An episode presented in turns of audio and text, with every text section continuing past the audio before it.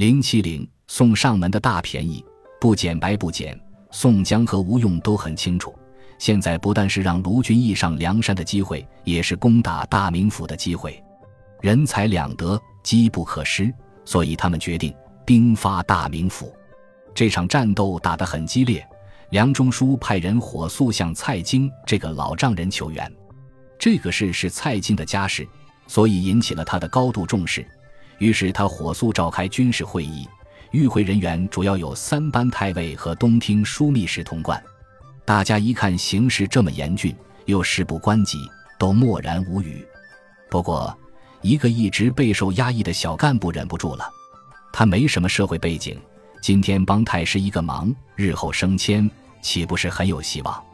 他禀告蔡京：“我有一个朋友，姓关名胜，是关羽先生的后代，熟读兵书战策，有万夫不当之勇。”现在在基层做浦东巡检，如果让这个人带头打梁山，一定可以将宋江消灭于无形之中。还有一个人是童贯的手下，现任衙门防御保义使，姓宣，名赞。他老婆是王爷的闺女，非常不幸碰到了宣赞同学，不是因为他的人品，是因为他的长相。这哥们儿长得很有特点，书中说此人生的面如锅底，鼻孔朝天。也就是说，他的脸像勺子，鼻子像猪。这还不够，他还卷发赤须。那时候不流行烫染，所以看着肯定十分不爽。郡主就是这么看的，所以每天顾影自怜，觉得一朵鲜花插在牛粪上。没多久，愣是抑郁死了。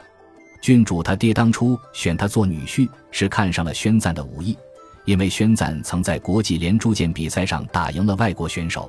可能当时王爷并没有考虑闺女的感受，就把闺女许配给了这个丑八怪。发现闺女竟然被这桩婚事抑郁死了，王爷后悔了。所以宣赞虽然贵为骏马，但并没有得到重用。本来宣赞因为武艺高强，被王爷看上了，有了大好前程。结果峰回路转，转福为祸，宣赞的心里是非常不平衡的。现在能靠上蔡京、宣赞，当然不能放弃这个机会。可是他也知道自己的本事不靠谱，要想出人头地，还得举荐一个人。因此，他想到了关胜。关胜也是《水浒》中的著名造型演员，他不但是关羽的后代，打扮、装备也跟关羽一模一样。就冲这一点，他就有拉大旗做虎皮的嫌疑。但是这些特征很管用。蔡京一听关胜其人，大喜过望，立刻派宣赞去请。为什么我们的生活中十张嘴，至少有八张嘴喜欢夸大其词、夸夸其谈呢？因为吹牛有时候真的很管用，是被人重视、提拔、接近的重要手段。当然，这也是一门艺术。如果你把牛皮吹破了，那后果自负。吹牛要讲究方法策略，最少要达到吹完之后。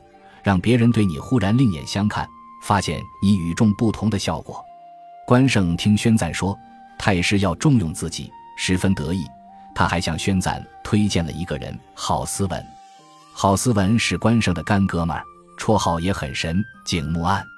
景木案属木为案，古代神兽之一，为南方第一星宿，其组合星群状如网，由此而得名景。《封神演义》中记载，景木案封神前名为沈庚，死于万仙阵中。郝思文他母亲生他之前，梦见景木案投胎，因而有孕，因此就得到了这样一个绰号。应该说，关胜和郝思文很般配，一个是武圣之后代，一个是神兽之投胎。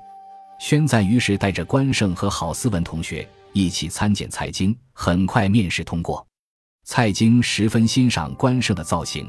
对关胜围魏救赵的作战计划也非常满意。即日，关胜率领精锐军兵一万五千，郝思文为先锋，宣赞为后合，步军太尉段长接应粮草，气势汹汹奔梁山坡而来。宋江本来打大名府还没见输赢呢，听说有人端老窝，十分不高兴，立刻和吴用杀了回去。关胜的战果非常辉煌，还没开打，一看他模样。宋江同学就心软了，情不自禁地对各位兄弟说：“真是名不虚传，关胜将军太神勇了。”林冲和秦明本来要捉住关胜，一听宋江这么说，感觉很不对劲。毕竟梁山也不是没有能打的人啊。结果宋江一一阻止了他们冲动的想法。宋江告诉大家，不是捉不到他，也不是杀不了他，而是要让他投降。这个比较难。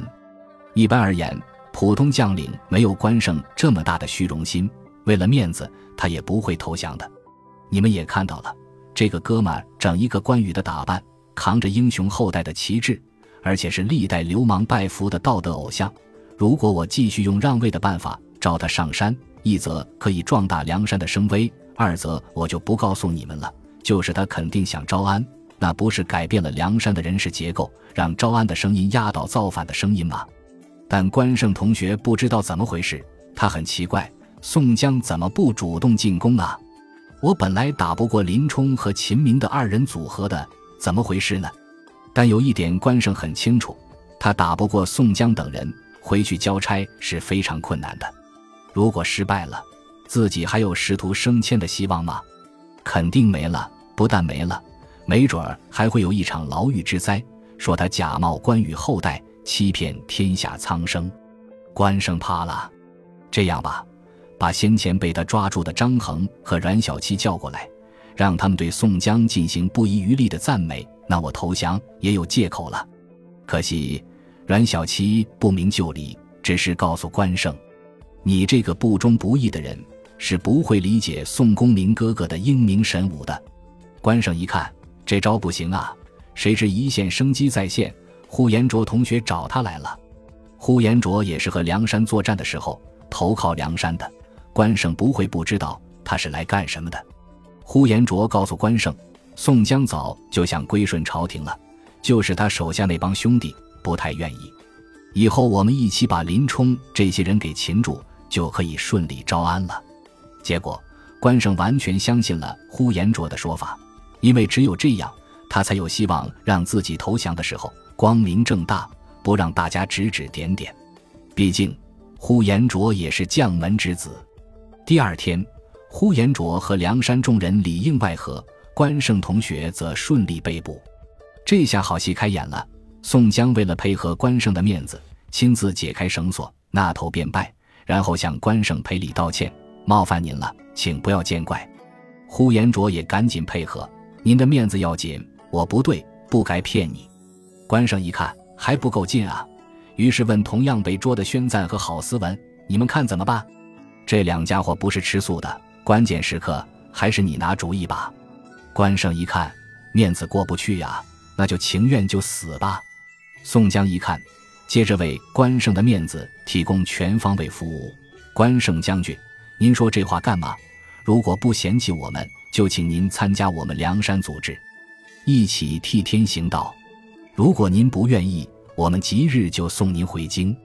前一句多少有点真实性，后一句他打人家还无罪释放，让人家回去怎么跟朝廷解释？但这话很好听，关胜很满意。